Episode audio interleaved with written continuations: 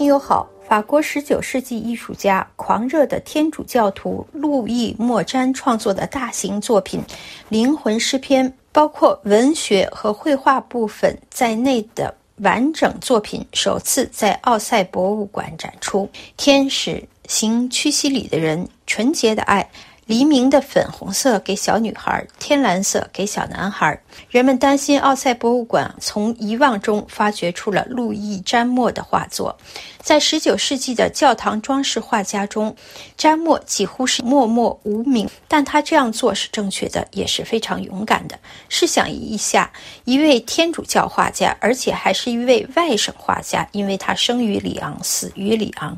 当时人们已经习惯了萨德、达尔文创新的印象派画家，或是无政府主义的点彩派画家为主题的现代展览。还有什么比它更过时的呢？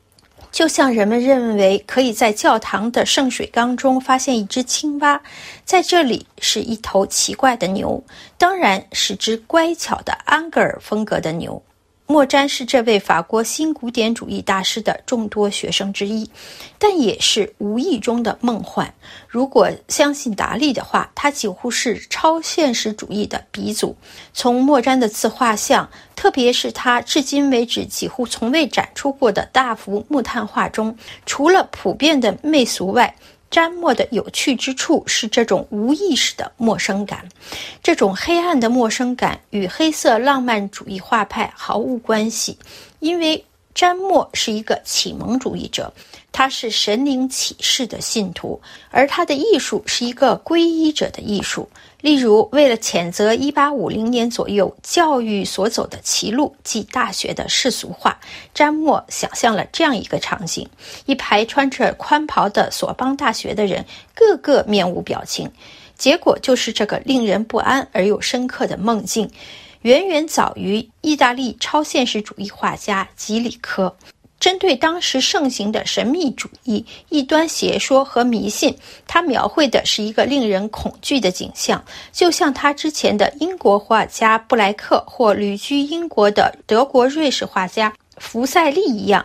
是一场噩梦般的恐慌。詹默是否认识这些英吉利海峡对岸的天才？本次展览的策展人里昂美术馆的策展人德维特里和他的同行帕库德认为这是有可能的，但没有找到任何证据。他们仍然强调詹默的作品与英国拉斐尔前派和德国。拿撒勒派的融合，与古斯塔夫多雷、雅戈、雷东和象征主义者的关系，最后与莫里斯丹尼斯，甚至和马克思恩斯特产生了共鸣或联系。在奥赛博物馆看到墙上的作品时，观众本能地将目光从美德的预言上划过，停留在恶习的预言上。对罪恶的表现是多么的胆怯！当然，这肯定不是荷兰宗教画家耶罗尼米斯·博斯的作品。那些恶的雏菊并不缺乏韵味。在这里，诱惑美人是一位性感的黑发女郎，头戴罂粟花冠；在这里，无神论践踏福音，看起来却像一个先知；唯物主义则是打扮成。猴子样子的学者对着镜子沉思，在炭笔这种更适合表达绝望的黑色粉末中，可耻的情感和欲望比比皆是：不忠、怀疑、不信任，以及所有致命的罪恶，在不幸者的耳边低语的恶灵，雌雄难辨。自杀化身的面孔和全身漆黑，他的衣服看起来像件长袍。抗争用他的火炬点燃了大火。策展人指出，这是从巴黎公社开始的。除此之外，巴斯克和维纳斯经常被用来谴责当代社会的颓废。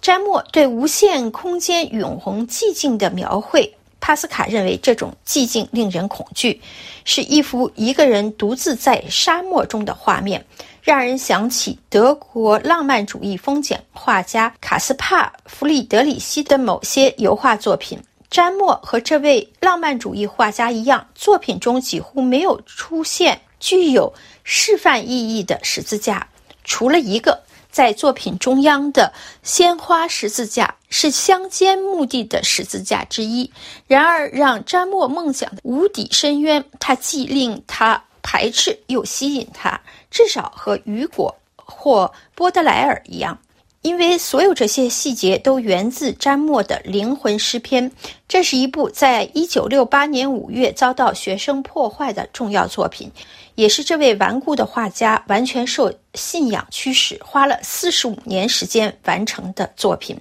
作品由两部分组成，第一部分是十八幅油画，第二部分是十六幅大型素描，每部分都附有总计。两千八百一十四句的诗稿，在漫步参观时可以聆听语音导览中由生在里昂的法国演员亚历山大·阿斯蒂尔朗诵的摘录诗句。想当初，詹默还打算为这部灵魂诗篇增加两个部分。